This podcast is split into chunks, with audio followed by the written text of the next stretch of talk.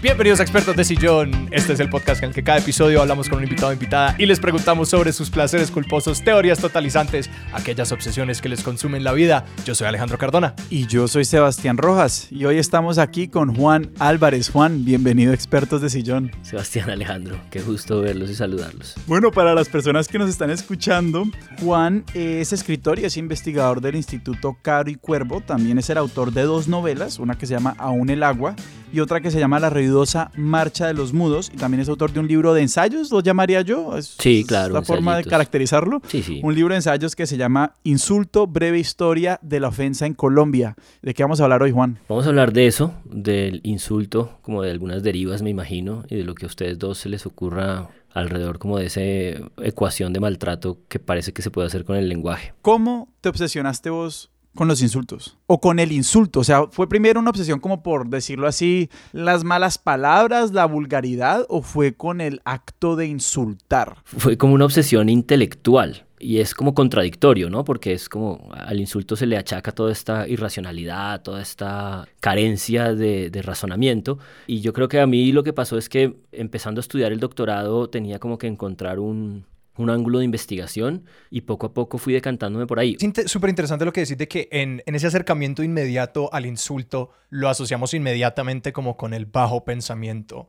Pero, ¿qué es el insulto sino como la poesía en su forma más vil o como, como la poesía convertida en arma, ¿no? Porque es como que, bueno, ¿cuál es la manera más original o específica en la que podría emplear las palabras para probar un punto? Y que de una, pues me hace pensar en Shakespeare, que es eh, un gran diseñador de insultos. Total, no, absolutamente. Ahí hay como un sentimiento que identificas que, que, para mí fue como definitivo y es como este desprestigio, ¿no? El insulto es como esta, esta manera de, de, de tratar un, una región del lenguaje completamente desprestigiada. Es curioso, ¿no? Porque siempre cuando, cuando hay insultos o hay ofensas, siempre se habla que la gente se rebajó a. Claro. Cuando uno lo insulta, uno dice, yo no me voy a rebajar a hacer esto y lo otro.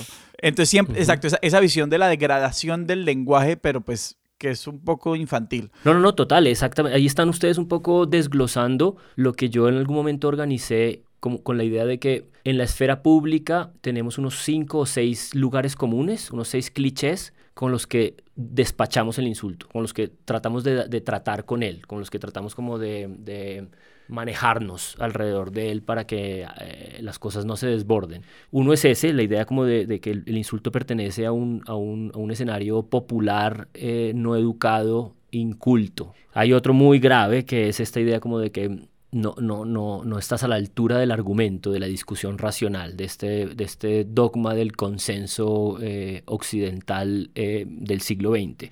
Otra es esta idea como de que es el, el, el arma de los débiles, ¿no? Como no tienes otras eh, herramientas, tienes como ese, eso que puedes lanzar con las palabras, como, como ese zapato que le lanzó aquel periodista a Bush en una rueda de prensa sí, a Bush, sí, sí. exacto.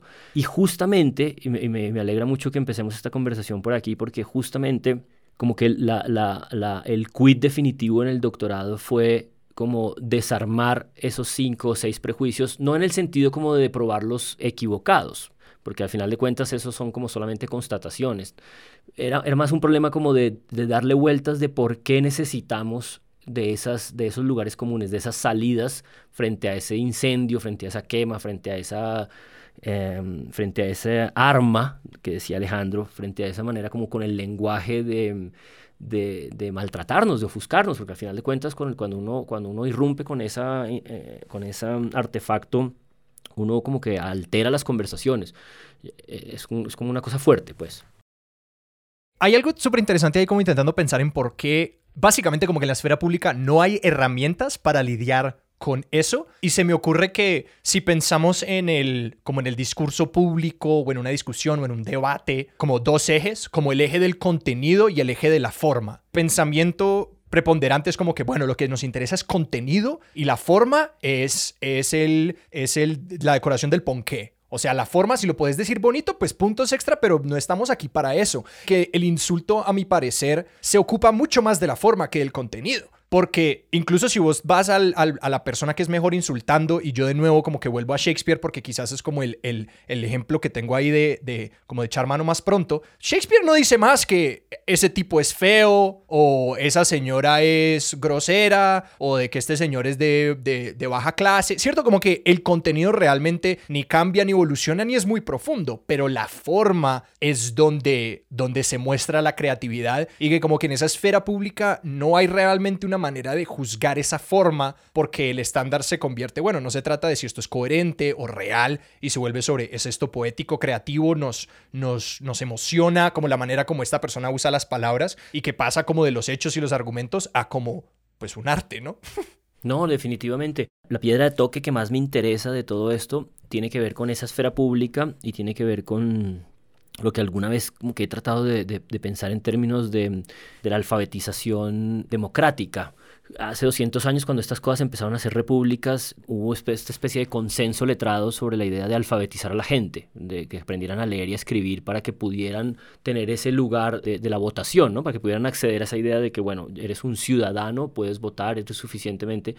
Y yo creo que esa alfabetización hoy en día es absolutamente insuficiente y la alfabetización tiene que complejizarse, pero en términos generales esa esfera pública está ahí para que nosotros tengamos esa, esa eh, información que hace que de, definamos eh, esta gente que ponemos al frente de la empresa más grande de nuestras existencias, que es el Estado, los gobiernos. Y en ese escenario esa gente que trabaja en eso, en esas comunicaciones, de esa lectura del panorama público democrático, toda esa gente es absolutamente mm, perversa y elaborada en esta cosa de los sentimientos, de las emocionalidades, de estas cosas que mueven el temperamento de la gente. Por eso digamos que no es tan gratuito esta idea como del, del, del, de la crisis y del trauma que tienen los viejitos hoy en día con, con esto de que la gente vive indignada y que la indignación. Creo que son los viejitos descubriendo que el mundo eh, de los políticos está allí como haciendo vibrar y haciendo definir cosas eh, muy, muy, muy eh, definitivas para nuestras existencias. Y yo creo que en esa ecuación el insulto es una cosa como definitiva, porque aprender a leerlo, eso que Alejandro está su sugiriendo, que es aprender a tener herramientas para lidiar con él, es una manera de aprender como a leer y a complejizar todas esas ecuaciones eh, de juego emotivo con el que los políticos juegan. Y eso es un poco lo que yo terminé investigando justamente en la tesis. Lo que terminó pasando es que hubo un punto en el que yo dije, puta, esta cosa del insulto es una vaina muy bella, muy densa, es como que está ahí en el lenguaje, pero al mismo tiempo lo irrumpe y lo daña, es como el fracaso de la comunicación, pero hace parte, digamos, de la comunicación, tiene una, tiene una cosa inmanejable del, del, del humor y del gusto y de este wit que estás como describiendo de Shakespeare, tiene una cosa como popular inmediata, fuerte, ¿no? Realmente, ¿para qué vas a estudiar el insulto si es, dice el dicho popular, cualquiera ve un insulto y sabe qué es, sabe lo, al frente de lo que está? Entonces, es, esa cosa de, de, las herramientas para lidiar me parece como el punto de llegada. Yo creo que la única razón por la que vale la pena como intelectualizar esto y detenerse en esto es porque creo que sí es posible contrarrestar estos lugares comunes un poco baratos, un poco politiqueros, de si insultas ya no entro en tu conversación, el insulto es de las clases incultas, como estos manejos simplones, yo creo que sí es urgente complejizarlos, porque en el fondo de lo que está hablando es de que los políticos y los estrategas sí saben que detrás de ese argumento siempre hay una capa de pasión y de emocionalidades muy grande. Eso es lo que me salta a la mente de inmediato con lo que decís, como de que, de que el insulto hace explícito ese juego emocional, como de que, oigan, aquí hay unas cosas que nos importan muchísimo y que muchas veces la persona que tiene una posición contraria a la mía me produce ira, pero que en el juego de la política eso no se puede reconocer, ¿no? Se tiene que mantener esta fachada siempre uh -huh. de, no, esto es puramente sobre la, la, política y puramente sobre las decisiones.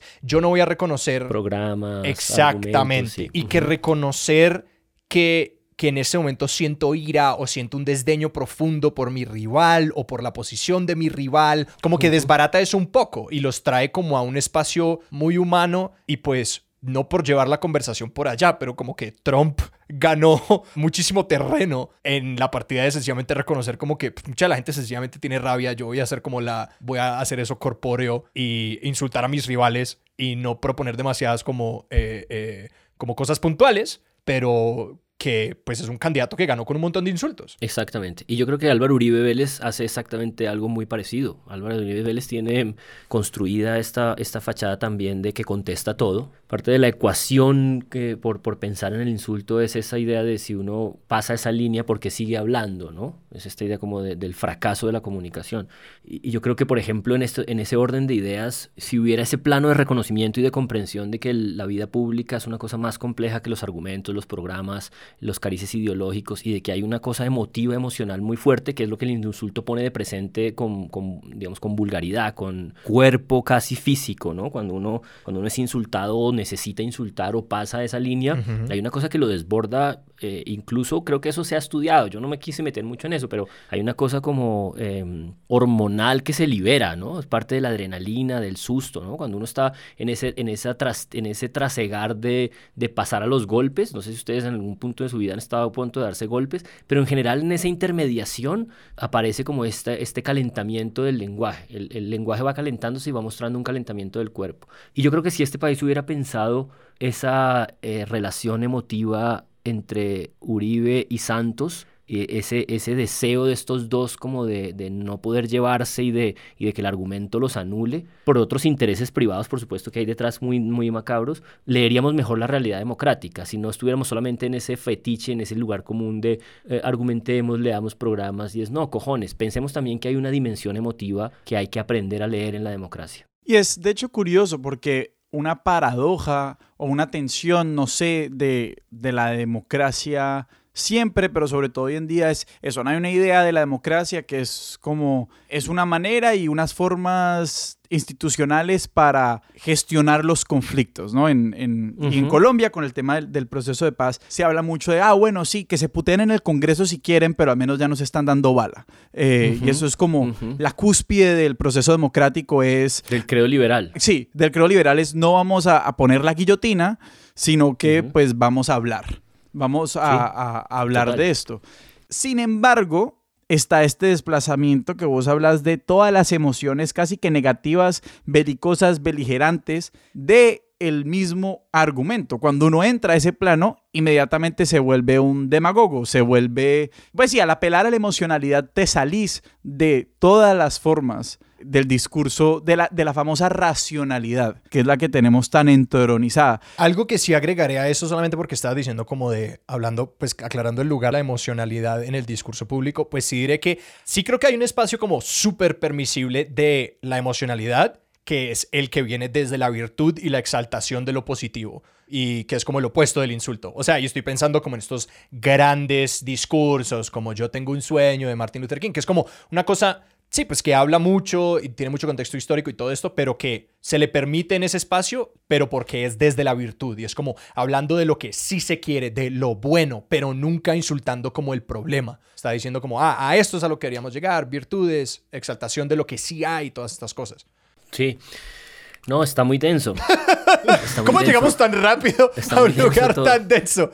Ojo que aquí un poco me da la impresión de que en esto que, que hemos estado como conversando y, y arrojándonos encima con ideas no estamos como, como, simplemente poniéndonos en el otro lado del balancín y diciendo que todo eso que se construyó antes alrededor de la racionalidad y el argumento es una estupidez, ¿sí? O sea, no es, no es tan simple como eso, ¿no? Yo pensaba mucho en, Antanas Mocus eh, y en esta cosa del vaso de agua, ¿se acuerdan? Cuando él ya apareció con ese vaso de agua en una mesa con Horacio Serpa, que, que les dijo justamente esto, ¿no? Como hay que desescalar. Y ese creo liberal que señalaba Sebastián ahorita, es, eh, no, es, no, es una, no es una estupidez, es una cosa que ha, que ha construido em, sociedad durante todo el siglo XX de manera salvaje. Es decir, hasta cierto punto, claro que es cierto que la transición de la violencia física al, al lenguaje es una transición definitiva en las sociedades humanas, pero creo que ahorita no es suficiente para entender cosas y, ese es todo el punto, ¿no? O sea, como que para entender y descifrar por completo a un animal político como Uribe,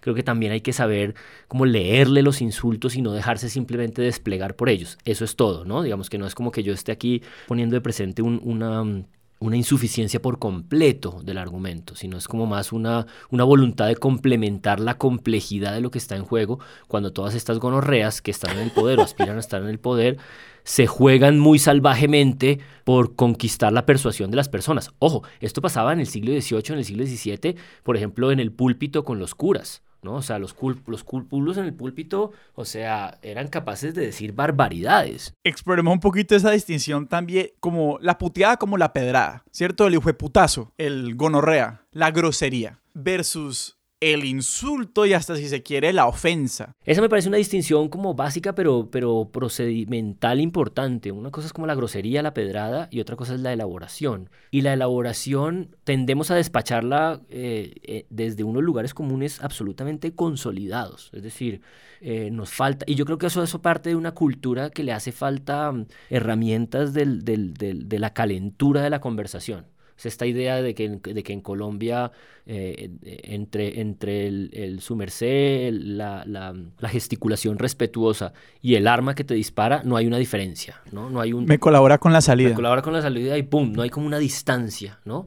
Y esa anulación de esa distancia entre el lenguaje y la violencia, ese credo liberal democrático en el que confiamos mucho de que uno sale de la violencia cuando entra en el lenguaje, bueno, no, resulta que hay una franja intermedia, un agua eh, internacional así como gigantesca, en la que uno con la palabra ejecuta una cantidad de violencia gigantesca. Y yo no creo que eso solo lo hace el insulto. Ese es mi punto. Uno de los descréditos definitivos del insulto es que cuando uno, cuando uno lo implementa, cuando uno lo utiliza, está simplemente lanzado al maltrato. Y para maltratar hay muchas otras formas. Uno es capaz de maltratar con los elogios, uno es capaz de maltratar de miles de maneras, es horrible. Somos máquinas de maltrato. Y no es solo el insulto. Entonces, cuando uno solo le adjudica al insulto la capacidad de maltrato, realmente está, está, está desatendiendo todo ese universo de, de, posibilidades de maltrato. Y desatender las posibilidades con las que hacemos maltrato no es, no es bacano, o sea, no es democrático. Pues de hecho hay una idea que me pareció muy, muy interesante y es esta idea de el insulto como, creo que usar la palabra asalto y como acecho y hablas de lenguajes especializados y volvemos a formas como el derecho. O sea, desde la ley se ejercen maltratos. Claro. Y la ley codificada es pues uno de los grandes pilares de nuestras democracias. No, absolutamente. Y todo esto iba como al punto del, del, asalto y del acecho de los mercados de comunicación. Bourdieu tiene toda esta cosa de sociólogo sobre la comunicación y el man dice, hay mercados de la comunicación. O sea, una cosa es lo que vos decís en la tribuna del estadio y otra cosa es la que dice el juez en el tribunal. Cojones, por supuesto. El juez con dos líneas dice, vas a la picota y te pone en la cárcel 15, 20, 30 años. O sea, son palabras. Son palabras en una estructura eh, de la ley, una estructura institucional, lo que ustedes quieran. Pero hay una franja, y es lo que volvemos al problema, y hay una franja gigantesca. ¿Y en dónde entonces puede ocurrir el insulto? En casi ninguno de esos escenarios. O sea, en la mayoría de los escenarios sociales, civiles, esto hace parte de una, de una candela con el lenguaje en el que dañas algo, ¿no? O sea, si tú en un tribunal vas insultas al juez o el juez te insulta a ti también, o sea, algo se, se rompe. Y, en términos como poéticos, y eso sí es una, una especie como de formulación que, que yo pues me, me, eché encima, está esta palabra de acecho, porque es como, es, es lenguaje pero también es acecho del lenguaje porque lo puede dañar, en el sentido de que entendemos que el lenguaje está para intercambiar ideas, para comunicarnos, para transitar como bits de cosas. Y si eso aparece y daña todo el esquema de comunicación, pues parece que está haciendo lenguaje que al mismo tiempo daña el lenguaje, ¿saben? No sé. Y para desenredar esa pita, me parece que podemos ir a esos lugares comunes, que digamos que hemos anunciado con tanto bombo y que nos, y que nos despistamos. vamos a postergar el insulto como una manifestación de lo popular y por consiguiente lo inculto. Hay otro huevón de estos muy, muy famoso que se llama La Clau, que es argentino, que es un tipo fascinante. O sea, si alguien quiere como, si alguien está fastidiado con que haya un lugar común en la esfera pública latinoamericana hoy en día que diga como populista, populista, no sirve, por favor vaya y lea la CLAU, porque la CLAU básicamente lo que hace desde Argentina es como una gran defensa del populismo. O sea, hay gente de derecha y del neoliberalismo que lo odia, por supuesto, porque en el fondo él es un filósofo que defiende el, la experiencia política del pueblo. Y, parte de lo que él dice es que la experiencia política del pueblo es una experiencia que tiene unos valores retóricos que están desprestigiados. Hay, hay una cantidad de cosas que el, que el pueblo demanda y que el pueblo piensa y que el pueblo experimenta en su lenguaje que este cierto credo mm, liberal, neoliberal, desprecia. La clown en general nunca entra a este espectro como del problema del insulto, pero en el fondo el, problema que él está pensando está ahí. Y esta idea de lo popular inculto, eh, insultante, eh, como una cosa degradada, uno de los argumentos recurrentes que uno ve es esta idea como de se nos está saliendo de las manos, hay demasiada gente votando, ese, ese ítem que tenemos para definir quién vota, que, es, que, que uno, uno, supone que la democracia ocurrió como de un día para otro. No, que fue una gran pelea, ¿no? La, la franquicia. No, total. Pues, o sea, Total. que es que la gente no puede votar porque va a haber muchos idiotas votando, decían los lords en Inglaterra, y esta gente tiene muchas emociones muy fuertes y, y el, y, el, miedo de la tiranía de la mayoría siempre ha estado. Exactamente. Y entonces, ¿cómo empiezas a, configurar eso? Entonces decían, bueno, no, de pronto para no ser idiota del pueblo, necesitas tener 20 hectáreas o 2 hectáreas y un ingreso de 2 céntimos con no sé cuántos peniques. Y estas cosas se escribieron, estas cosas fueron leyes. Y entonces fue una, una cosa transitoria, no fue una cosa como de que eh, sacamos a los españoles y entonces empezamos a votar todos, ¿no? O sea, las mujeres no votaban hasta 1940 y no sé cuánto, es decir, es una cosa delirante. Entonces es una negociación, es una disputa por cuáles son los valores retóricos que están permitidos. Y ahí yo un poco lo que siempre he pensado es que realmente en esos prejuicios uno supone que está, uno está pensando es una característica de ese sujeto social al que eso se le está asignando. La, gente está diciendo eh, eh, lo popular, lo inculto, lo, lo, que, lo, que, lo que cae en el insulto, y uno está asumiendo entonces que tiene que pensar ¿Dónde, ¿Dónde está eso allí en esa gente? Y es, no, marica, es una adjudicación. Alguien está adjudicando eso al pueblo, al sujeto social pueblo. Y por lo tanto, como alguien se lo está adjudicando, tú no tienes por qué ir a investigar y a pensar si, los, si el pueblo cómo insulta o si insulta o si insulta mucho. No, tú lo que tienes es que interrogar la adjudicación. ¿Quién está adjudicándole eso al pueblo? ¿Quién está diciendo yo no debato más contigo porque pasaste de el argumento al insulto. ¿Quién, ¿Quién dijo que eso debía ser así? ¿No? O sea, yo, yo estoy diciéndote una grosería. Yo no estoy, yo no sé si tú te sientes insultado o no. Yo estoy diciendo una idea. Yo no sé si tu ideología se siente insultada o no pero son, son como esas adjudicaciones. Entonces a mí me parecía muy importante como empezar a leer los textos, empezar a leer los documentos, zafándose un poco de esa idea como de que yo tengo que ir a ver si eso es cierto o no. Un prejuicio uno no necesita saber si es cierto o no. Un prejuicio uno debería preguntarse es quién lo está administrando, quién lo está adjudicando, quién está enunciando e instrumentalizando ese insulto y para qué. Y ahí entramos en un terreno que que es interesante porque la adjudicación no es solo de un lado y si nos movemos digamos al territorio de la red social, o sea, de las redes sociales hoy en día, hay muchos actores adjudicando ofensa e insulto en todo lado. O sea, digamos como que es fácil, por decirlo de alguna manera, decir como no, son las élites las que dicen el pueblo es el que insulta, ¿sí? Pero pues hoy en día... Son los tuiteros, es a donde vas. No. Las redes sociales se dañaron la democracia. No, no estoy diciendo eso. No, no, pero está siendo un punto clave y es que hoy en día yo creo que mucha más gente tiene muchos más instrumentos retóricos y de lenguaje. Entonces todo está mucho más enredado, claro. Y, también creo que estás pensando, Sebastián, la idea como de que ya no es solamente un problema de quién enuncia y quién maltrata y quién eh, gesticula y quién es el autor de ese insulto, sino que uno también se puede declarar ofendido. Ah. Y declararse ofendido es como un espejo, un, un, un la, o sea, si esto es un átomo, o sea, si este es el lenguaje y el insulto es esta capa que está afuera, que es como un electrón radioactivo que puede destruirlo, ¿no? Que está como pegándole y que está haciéndole daño todo el tiempo el problema de ese electrón inestable. El radical libre. El radical libre, exactamente. El radical libre, el que puede hacer que el átomo estalle o el átomo se estabilice, no es un problema solamente de quién está como enunciando, sino cómo estamos escuchando. Y esta cosa de declararse ofendido es la contracara de todo. O sea, en, en el libro yo pienso con la cosa del 20 de julio, que es esta, esta, este teatro ¿no? de, de, nuestra fundación, el Florero de Llorente, nadie que haya estudiado en Colombia para mm, sus escuchas eh, internacionales me perdonarán la cuña aquí. Eh, es un papel que me está pasando Sara Trejos que me dice, para nuestros escuchas internacionales que no saben lo que es. no, mentira, Sara no está haciendo eso. El 20 de julio es como nuestro grito de la independencia, nuestro momento cúspide, eh, nuestro inicio de revolución y se supone que empezó con un insulto.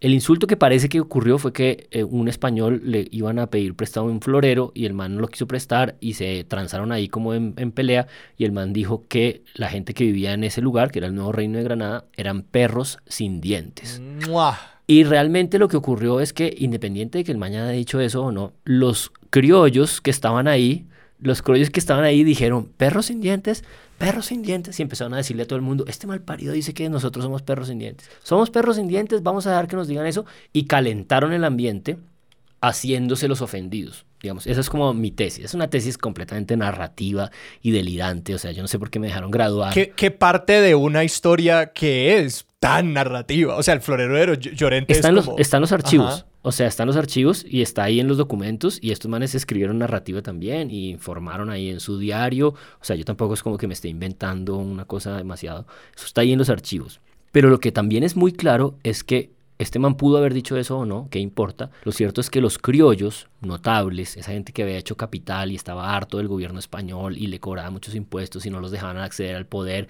y estaban hasta las huevas de la corona y Napoleón había tumbado al rey de España y todo estaba muy caliente y era como una oportunidad de independizarse en el sentido como de poder comercializar sin tener que responderle a Sevilla, a la corona. Los manes dijeron, esta gente nos está identificando, maltratando como unos huevones que nos reaccionamos. Miren a ustedes a ver si no. Y empezaron a bajar gente del pueblo, y empezaron a bajar gente de la ciudad. Y, y Bogotá tenía una cierta cantidad de gentecilla. Y esa gente fue a la plaza de Bolívar y se calentó. Y se sintió ofendida, aparentemente, porque por eso hubo 20 de julio, o sea, por eso hubo revolución, ¿no? Pero bueno, es una especulación, digamos, pero no es una especulación contemporánea. Lo que quiero decir es que esa, esos mecanismos retóricos de lo que el lenguaje hace con nosotros como seres humanos es una cosa antigua. Eso fue hashtag perros sin dientes y se extendió. Perros sin dientes, sí. Estaba trending en Bogotá. Entonces hablemos más del, del sentirse ofendido, pues porque hay dos formas, entonces abrimos como dos canales de, de, de pensar el insulto.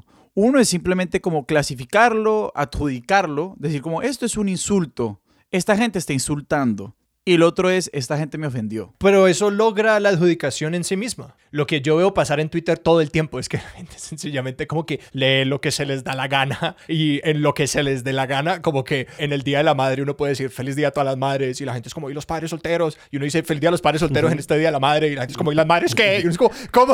Aquí no puedo hacer nada bien porque todo el mundo sencillamente lee con la gente que se le dé la gana y ergo insulté. Pero igual, esa idea de la adjudicación por un lado y el sentirse ofendido por el otro abre un espacio mucho más grande como al oportunismo casi que propiamente político o electorero o lo que sea. Y es que yo sí creo que uno no tiene que estar ofendido para adjudicar el insulto. Que es lo que es muy provechoso, sobre todo yo creo que para los políticos, pues porque yo digo, o sea, yo puedo decir como, esto está mal sin decir, esto me ofende a mí. Pues porque también apela a un público que puede ofenderse por eso Ah, sí. sin yo declararme ofendido. O sea, estás levantando el espejo, pero angulando el espejo. Es como que aquí hay ofensa. ¿Quién, quién se para? ¿Quién se para aquí al frente de la ofensa? Sí, sí, sí, es como decir como, vean, aquí les estoy tirando algo para que ustedes, ustedes resuelvan. Yo sí estoy convencido de que estamos como lanzados a una, mm, a una maraña de sentidos así como muy, muy extraña en nuestra nueva esfera pública, porque yo sí, yo sí estoy convencido de que hay una nueva esfera pública. Y una esfera pública parcialmente anónima, que creo que es como gran parte de, de la razón por la que los insultos son tan rampantes en Twitter, porque uno puede estar ofendido, ofender, adjudicar insultos y dirigir insultos sin, sin uno como asumir una responsabilidad realmente personal, dependiendo de como la relación de uno con la cuenta del público que tiene en Twitter en general, o con cualquier otro espacio como virtual público. Sí, puede ser. Hay, hay gente que ha pensado eso como en términos de, de- plaza de mercado, ¿no? ¿quién, qué, qué grita la gente en la plaza de mercado? Cualquier cosa, ¿no? Y, no hay demasiado rastreo de eso. Con todo esto, supongo que lo que estoy queriendo decir es que me, gusta mucho, que, me parece que la narrativa de lo que ha ido ocurriendo en esta conversación es que hemos como desplegando, ¿no? Derivando posibilidades. Y eso tiene que ver con ese electrón inestable. Es que, es que siempre que estás como al acecho de comprender el insulto, como de estabilizarlo y de decir, hay estas cuatro, cinco, seis cosas, el man te despliega algo más.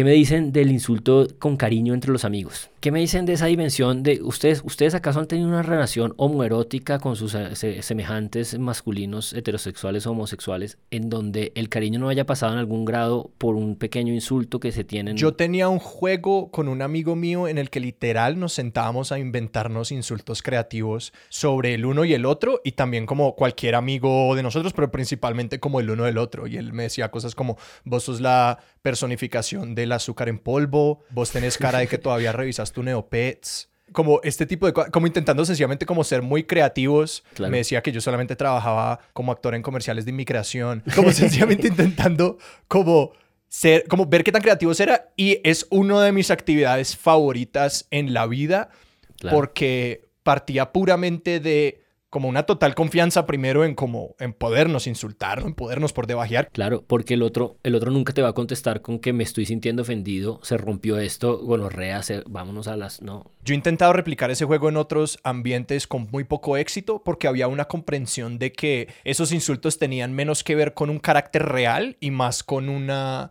con impresiones inmediatas sobre la persona. Eh, o sea, sencillamente como de casi como si, si entraras a una sala de casting, ¿cómo registrarías? Que era como la manera en la que nosotros pues no nos poníamos muy personales y decirle como tu relación es mala con tus papás por X, o que es como que, ok, quietos aquí.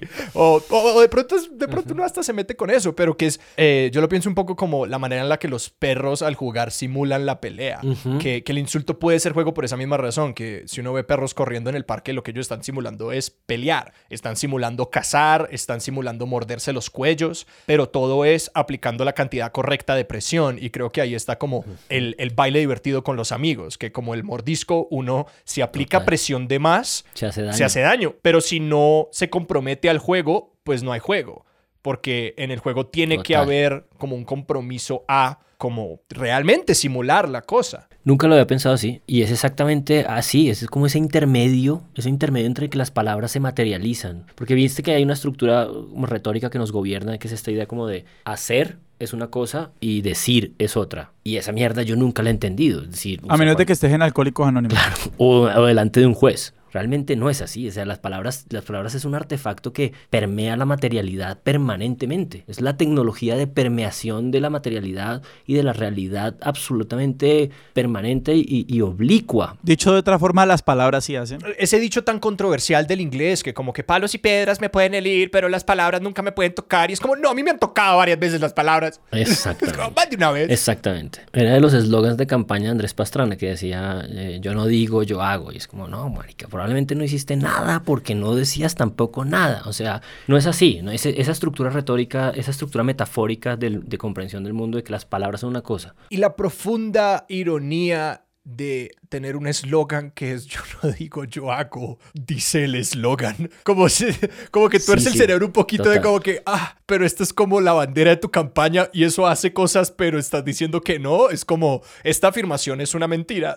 No, pero me gusta, volvamos a esa metáfora del perro, que, que porque esa, esa dimensión del amigo eh, y del insulto y el maltrato con el amigo, que además no es solo masculina. Yo en algún momento dije, bueno, voy a desechar esto porque esto es como lo que hacen los hombres heterosexuales. No, las chicas también se dicen una cantidad de barbaridades muy bellas porque se las pueden decir porque están en un escenario y una, en una economía del lenguaje en el que ellas solamente se lo Ajá. permiten, o sea, ellas gobiernan eso y, y deciden, y tiene que ver con esa presión, esa idea de la presión me gusta mucho. Yo una vez fui como el entrenador de un equipo de comedia de solamente mujeres y, era, y fue como muy mágico ser testigo de la manera como ellas usaban el insulto, porque era como todas las cosas que pues las mujeres detestan que se les diga, particularmente desde los hombres, como que ellas lo podían hacer entre ellas porque era pues eso, era la simulación, era el juego. Claro. y sencillamente como haber podido ser un hombre en ese espacio fue como algo que yo atesoré mucho porque era verlas como tratarse de esas como hermosas maneras horribles en los que todos los amigos y pues por ser hombre yo sencillamente había sido testigo de eso en espacios masculinos. Y luego verlo como con las mujeres era como que ah sí todos los amigos se tratan horrible y eso es lo mejor de ser un amigo No, y es la entrada también al, al asunto del afecto, a esa gran dimensión del humor, porque eso que estás describiendo es en el fondo como la existencia de la comedia contemporánea, porque durante mucho tiempo la comedia fue como eh, el maltrato a otro tipo de sujetos, pero hoy la comedia en parte opera por la posibilidad, por eso esos personajes como Godofredo Cínico Caspa y este man en Estados Unidos, el que hace de, de conservador radical, ¿Colbert? Colbert, Col- The Colbert Report. Eh, todos estos personajes que, que, impersonan un sujeto y, em- y- y- y- y empiezan a maltratar ese sujeto social. sí Digamos, toda la cantidad de chistes que hay sobre los afro lo pueden hacer un afro. ¿no? O sea, es un afro el que puede burlarse de su propia condición de sujeto social y eso, y eso es como, a mí me parece que es como la realidad del, del humor contemporáneo, ¿no? de, la, de la propia burla, y, y, y, raya en el, mal, en el insulto, en la elaboración, porque esa elaboración, por supuesto, puede hacer daño, hay que tener mucho cuidado. Esto no es una defensa simplona de, de ese universo, es una manera simplemente de detenerse a pensar en él. Pero ese universo que puede hacer daño con el lenguaje es una riqueza. Es una riqueza de la inteligencia, de la observación, de lo que puede ser comprensible y por lo tanto no se trata como de la anulación, ¿no? Ven que, ven que esta idea como de que la corrección política tiene toda esta mala fama hoy en día, ¿no? Como que ya no se puede decir nada, ¿no? Ya no puedes insultar a nadie.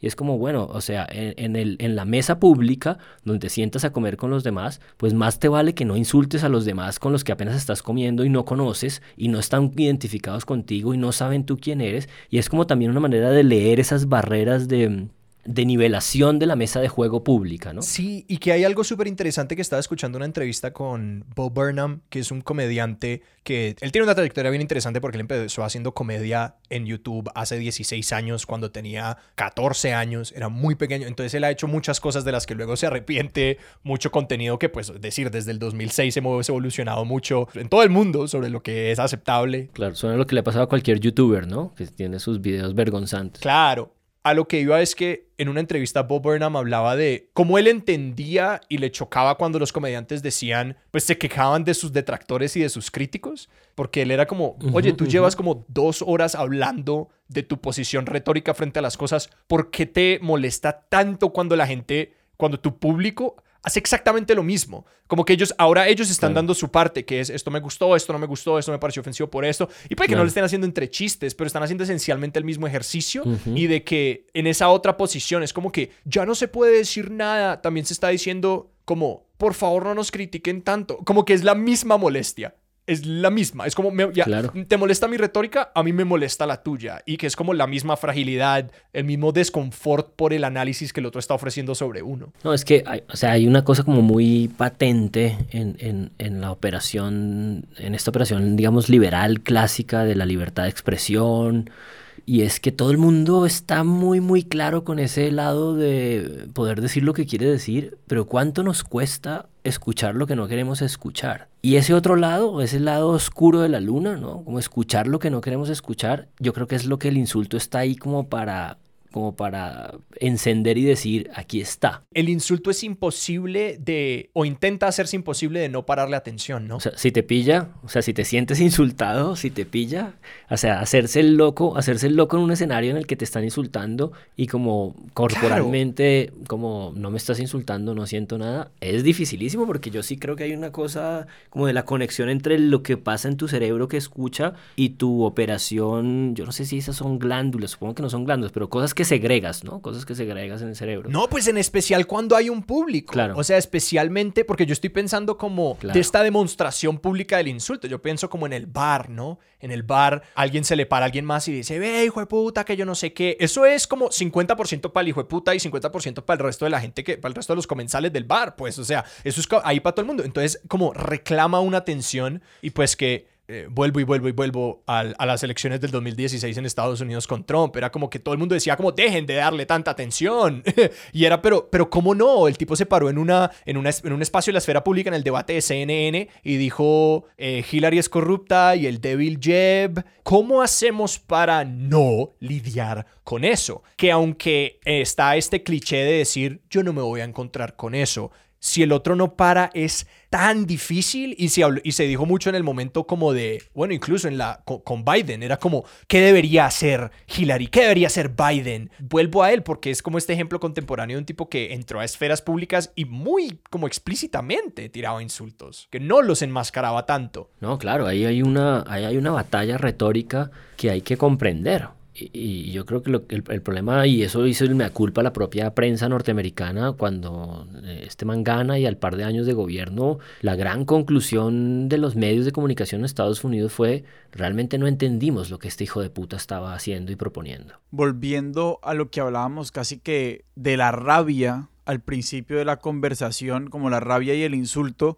otra faceta de esa rabia o otra emoción muy grande dentro, dentro, digamos, lo que puede generar insulto es el dolor, o sea, la injuria. O sea, no solamente la injuria, pues porque eso es otra, otra dimensión, pero es el dolor. Y, y creo que tampoco en nuestro andamiaje democrático institucional nos cuesta mucho generar espacios para procesar el dolor. O sea, estos experimentos de comisiones de la verdad y ejercicios de memoria son más o menos lo que tenemos para hacerlo, pero nos sigue costando mucho trabajo hacerlo desde lo público, pues porque es que reconocer el dolor de los demás y cuando hay tantos dolores se vuelve muy complejo. No, y pues es una cosa casi paradójica porque las instituciones realmente no, no tienen el mejor kit de herramientas para lidiar con las emociones personales y grupales. O sea, es como... pues porque vuelven a la idea de la, de la racionalidad como lo que funda todo. En parte están construidas para limpiar eso, porque eso es lo que hay que como decantar, eso es lo que hay que sacar del, del, de la ecuación, ¿no? ¿Por qué nos vamos a poner con todos los problemas que implica la complejidad emotiva de un sujeto social como la comunidad LGTBI o como la comunidad negra raizal en la ciudad. Como, entonces, como demos trámite a esas cosas sin interrumpirnos con lo emotivo. Y eso en parte tiene sentido como para poder lidiar y, hacer velocidad en esta cosa tan extraña y tan compleja como es como que 8 o 9 millones de personas vivan en, en, en 10 kilómetros cuadrados.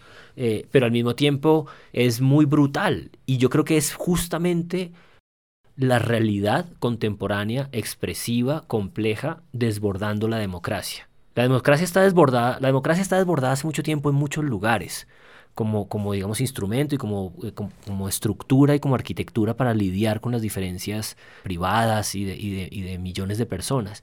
Y, y, el insulto está ahí como para, para hacerlo patente que con, con, esto de nuevo no estamos diciendo que la democracia es una huevonada y que patéenla y échenla al traste, ¿no? Pues, no la, justamente la estamos respetando en el sentido del cariño más grande que puede haber de algo y es como detenerse a pensarla, ¿no? O sea, cómo cuidarla, cómo repararla, cómo tratarla. Un momento en el que cuando estábamos haciendo el libro, en estas cosas que les he ido contando de mis peleas con el editor, yo tenía un editor que era un loco y por fortuna teníamos una editora de mesa que fue como la que intermedió entre nosotros. Voy a nombrar sus nombres porque los quiero mucho y les tengo mucho cariño y mucho agradecimiento. En ese momento el director editorial de Planeta Colombia era Marcel Ventura, que era un venezolano loco, loco, loco, loco. Y teníamos una editora de mesa que es Paula Marulanda, que es una mujer brillante. Y en esa negociación y en esa negociación, Marcel siempre me decía, es que no entiendo si tú estás a favor o en contra del insulto. Y yo le decía, cojones, ninguna de las dos. Estoy aquí tratando de poner el pellejo contando esta cantidad de barbaridades y esta historia de Colombia para tratar de entenderlo. Y no es un problema de tomar una posición o no. Ahí es como que estás en dos planos de realidad que no se corresponden. No estás tratando de... no es como que te estés fajardeando, que es esta cosa como de la anulación del centro. No tiene nada que ver con el centro, no tiene nada que ver con estar a favor o en contra. Tiene que ver con la operación cognitiva que significa tratar de entender algo. Y es como pasmarse ante ello, ¿no? Como, como arroja, arrobarse entre ello. Como, como observar y entender algo que es como, ¿estás en contra o a favor de la realidad? No, pues ahí está. Sí, sí, exacto. sí, yo, estoy aquí, eso es todo. ya me cuesta trabajo estar aquí, sí. sí, sí, sí. En ese sentido estoy en contra. sí.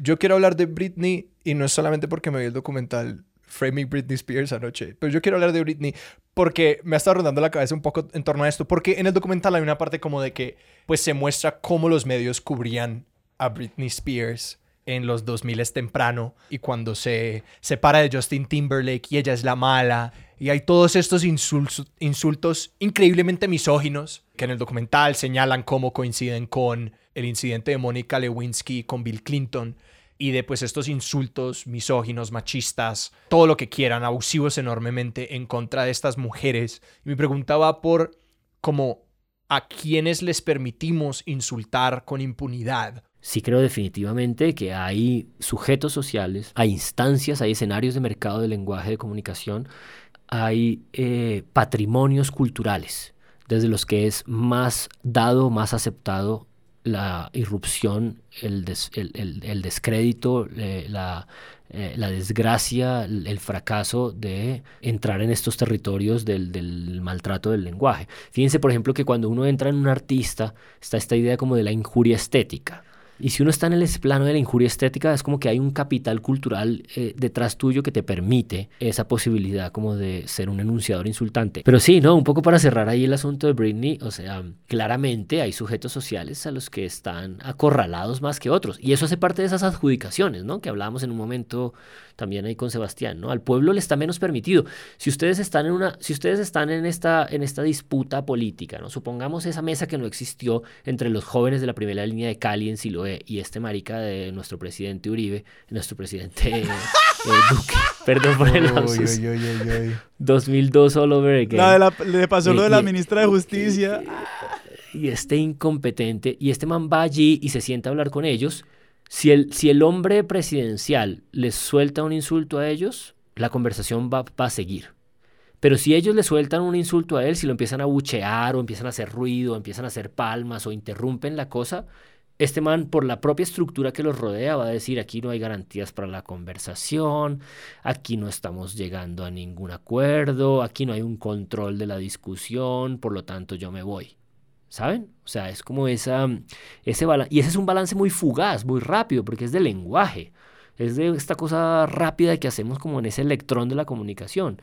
Quiero que hablemos un poco más del humor, porque en eso que dice Alejandro sobre el, digamos, sobre el mea culpa que hacen los medios ahora que, que revienta el caso Britney, pues digamos otra vez con fuerza y que dicen como, ah, nosotros nos burlamos, nosotros la estigmatizamos, nosotros la tratamos como una estúpida. Entramos como a un escenario de lo frívolo o lo que puede frivolizarse como un escenario donde el maltrato sí está permitido. Y creo como que eh, no, no, tengo claro cuáles son esos límites que, empezamos a, trazar como entre el humor, el insulto, la frivolidad, pues que al menos si eso hay una línea muy clara entre como los asuntos serios de la democracia o de la esfera pública, si se quiere decirlo así, lo frívolo, ¿no? Que obviamente está trazado por unas líneas de género, de raza, de clase, que son en sí mismas un maltrato. Porque es como todo lo que hacen las mujeres no es serio. Todo lo que hacen las personas racializadas puede ser folclore, pero no puede ser alta cultura. No, totalmente. Escuchándote hablar pensaba en la figura del roaster, de, to roast someone en inglés, ¿no? Esta idea como de que te dispones en una estructura retórica para que te maltraten y ahí estás como entregado por completo al humor. Me parece una cosa deliciosa y exquisita de, de la cultura anglosajona. Es increíble. Yo una vez participé en un roast. Yo era una de las personas que hablaba como en burla y negativamente sobre otra persona, como un evento demasiado gozoso. Al final, en mi universidad hay una tradición de que a un hombre y una mujer del último año pues antes de graduarse se les hacía un roast delicioso. No, es delicioso, es una cosa maravillosa. Nosotros, alguna vez alguien cometió la irresponsabilidad de preguntarme qué debían hacer en la Feria del Libro de Bogotá y yo propuse eso. Hicimos un roast con Fermín Muguruza, un, cantante de punk eh, vasco muy, muy famoso, y Fernando del Castillo, el cantante de 1280 Almas. Así como yo no sé quién es Britney, ustedes no saben qué es 1280 Almas porque son gente muy joven. Me siento ofendido. Y ahora que lo dice Sebastián, yo también. No, perdón, era como la única, era la carta barata que tenía para jugar, era mi carta. No me voy a rebajar a eso. No, pero justamente oyéndote hablar y oyéndote formular esa, esa idea, Sebastián, se me ocurría como, vale, sí, eh, decimos como que están todas estas cosas estructuradas así y tal, pero ya no es tan cierto. Es decir, yo creo que esa cosa que despreciamos tanto de la corrección política, eh, o que la desprecian otros, yo no la desprecio para nada, yo vivo permanentemente defendiéndola, justamente ha hecho que esa pregunta que tú estás haciendo se tenga que matizar porque ya no es cierto que en el espacio público, en el debate, permitamos que vengan a ensuciarlo y a empezar. Y, tenemos muchas herramientas ya para identificar y señalar que este debate está empezando con una estructura de prejuicios que hacen que tú supongas que a una mujer negra como Francia Márquez no le permites decir otras cosas que a otros sí le permites decir. Y, y, y hay como, como una conciencia del, del, del, level field, ¿no? Como del, de la inclinación del, escenario de juego que está mucho más explícita, mucho más eh, eh, eh, en discusión pública, ¿no? Es como si cada partido de fútbol empezara con una pequeña discusión de cuál es el reglamento. Y, y, yo creo que cada vez develamos más y volvemos un poco a ese punto del principio que a mí me interesaba y es que con mucho esfuerzo y con mucho tiempo yo, yo terminé imaginando, queriendo creer que lo que vale la pena de detenerse a hacer toda esta reflexión delirante de todas estas derivas alrededor del insulto, que insisto, nadie, en general, nadie quiere ocuparse de ellas porque es como un abismo oscuro y espantoso.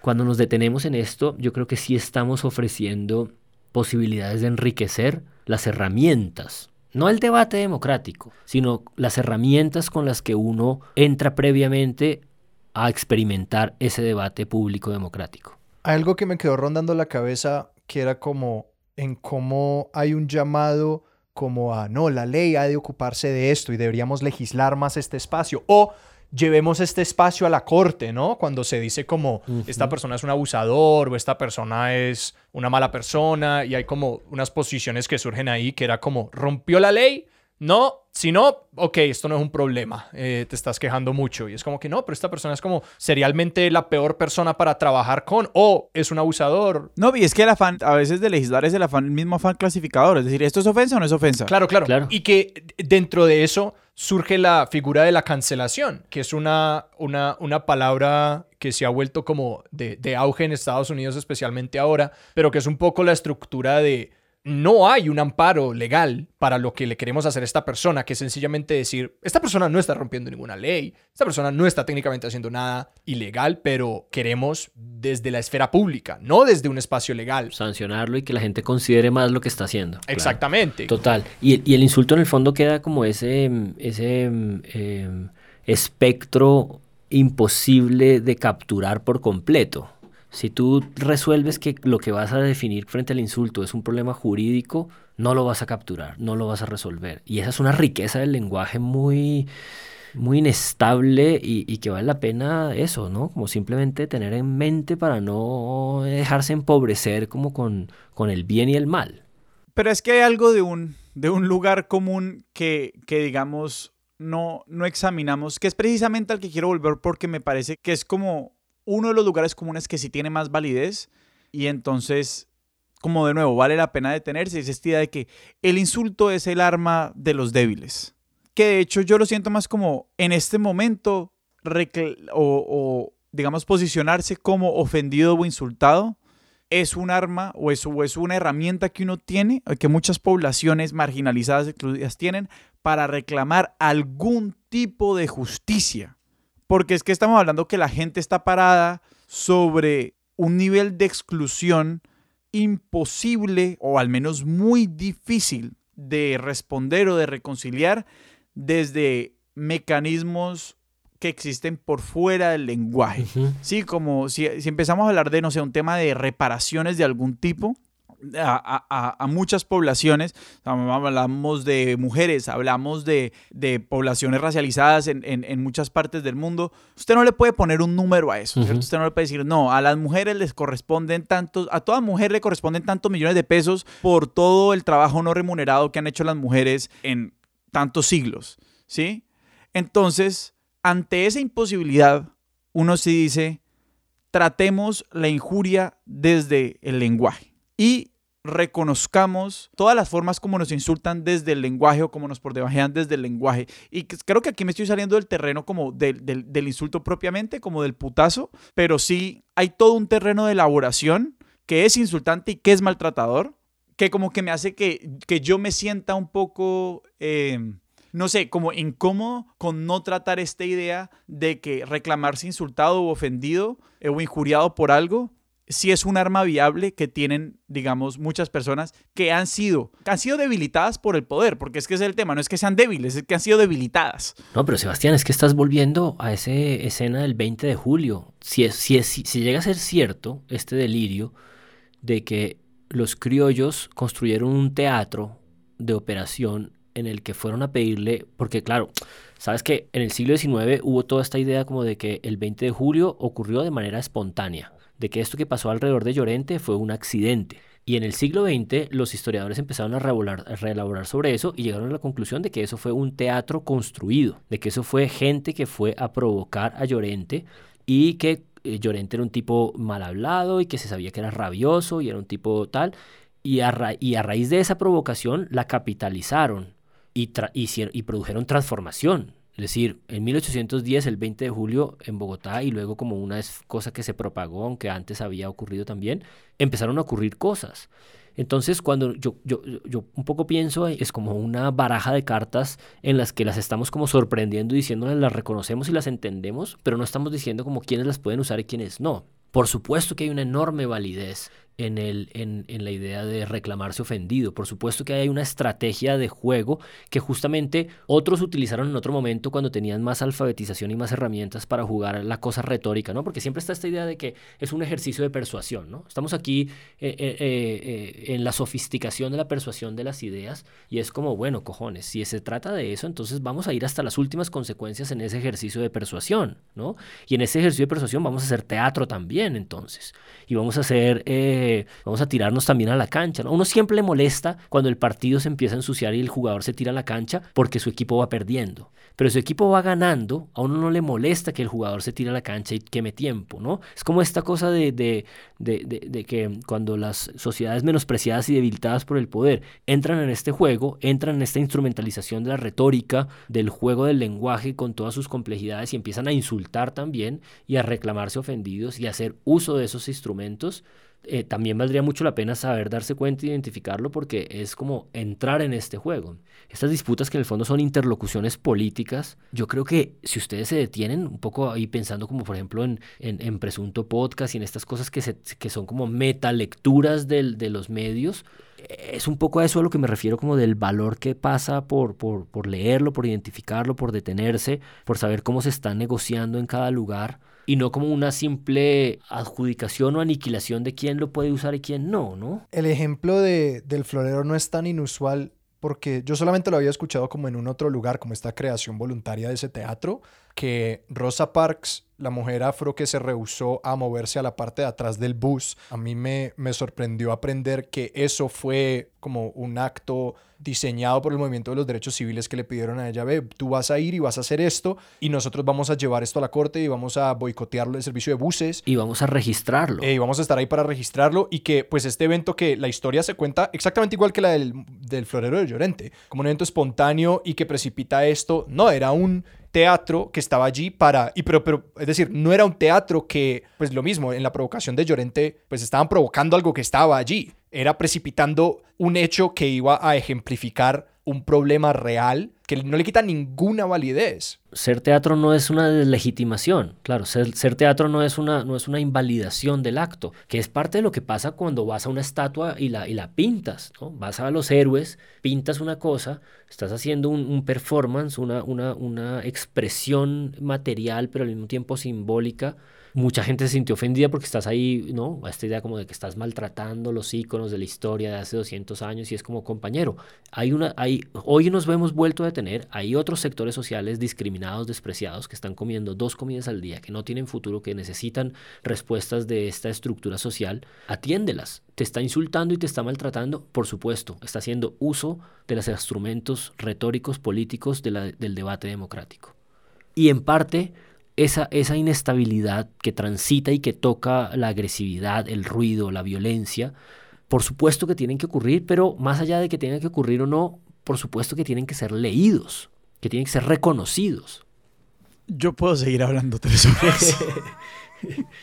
pero Juan, si algún imbécil no entendió. a ver, pero yo quiero, si, quiero solamente si una cosa que. no entendió este. Si algún, imbécil, no entendió o algún ñoño necesita leer más, no, no, no, no, pasamos esa raya. No pasamos esa raya. No, yo, no me quiero, yo no me quiero ir sin insultar al oyente. es la única nunca, oportunidad. al oyente no. Es la única oportunidad que tienen. Es la única oportunidad que tienen de insultar al oyente. No, simplemente quiero dejar a modo de decirlo y no va a quedar en el episodio porque se los... Póngale otras tres cabezas a esta hidra, gonorrea. Otra de las grandes paradojas de nuestra hijueputa democracia es que, o de la, de la, sí, de la democracia liberal, lo que sea, es que al mismo tiempo, o sea, que reclamamos por igual que las cosas no sean espontáneas. O sea, si me entendés? Como juzgamos que haya teatro, que haya intención detrás de los actos en la esfera pública, para que haya provocación y para que haya una, una, una puesta en escena que a la larga una puesta en evidencia de otras cosas. Y al mismo tiempo también juzgamos la espontaneidad. Pero pues obviamente esto es una jugada, una jugada del poder, ¿no? Que gana con cara y gana con sello. Sí, pero yo diría ahí que lo bello es como que suele ocurrir que tienes dos opciones. Una es como identificar esa estructura y salirte, o identificar esa estructura y a pesar de identificar esa estructura, seguir enganchado.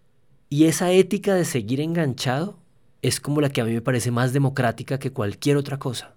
O sea, como que un demócrata es aquel que no renuncia a pesar de la operación de teatro como sea que se haya enrevesado y se haya enmarañado. No renuncia a seguir en el teatro. Porque lo que sí ocurre, lo que sí creo que ocurre también, y es como muy complejo, es que haces parte de ese performance democrático, porque estoy convencido, parte de lo que estamos conversando es que la democracia es un performance mucho más complejo que lo que nos han dicho como de que argumentos van y argumentos vienen, no cojones, o sea, o que van y votan, o que, o que mm, yo te escucho y tú hablas y tú hablas y yo escucho, ¿no? Estas, estas esquematizaciones de la comunicación, del argumento y del consenso, ¿no? De la idea de que alcanzas un consenso. Porque esto no se agota aquí, eso también va por el elogio, va por, otra, por otras cosas que rodean ese consenso y esa polémica.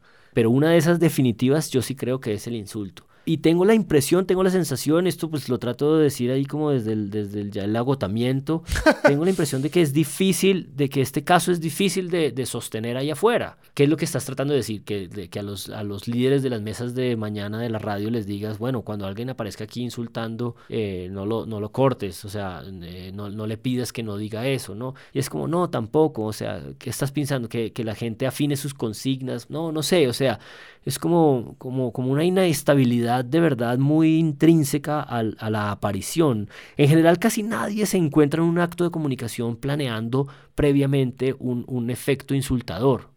O sea, en general, o sea, si uno, si uno tiene eso en mente, pues probablemente prefiere no ir, no encontrarse en ese lugar, ¿no? Entonces es como ese, como ese carisma inestable y de irrupción, de descontrol. Como que tú, tú crees controlar algo cuando haces un teatro de ofensa, de maltrato, pero también se te puede salir de las manos, porque hay una cosa ahí como más, más fuerte que todos nosotros mismos. Juan, muchísimas, muchísimas gracias por esta conversación. No, ustedes, parce, qué video. Qué deriva tan loca. Yo no sé qué carajos hicimos aquí. Y porque solamente está la única oportunidad que voy a tener de, hacer esto.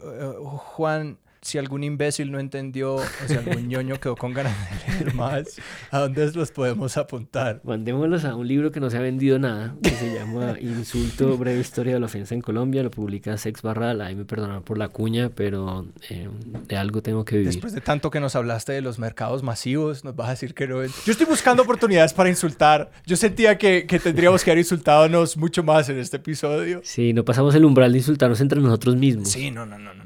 Luego le metemos tiempo a eso. Y Juan, si la gente te quiere seguir, activa tus proyectos en redes, ¿a dónde los podemos apuntar? Uh, no los vamos a mandar a ningún lugar. Que se jodan, que busquen. ¡Eso! ¡Más insultos! sí, acabamos temáticamente.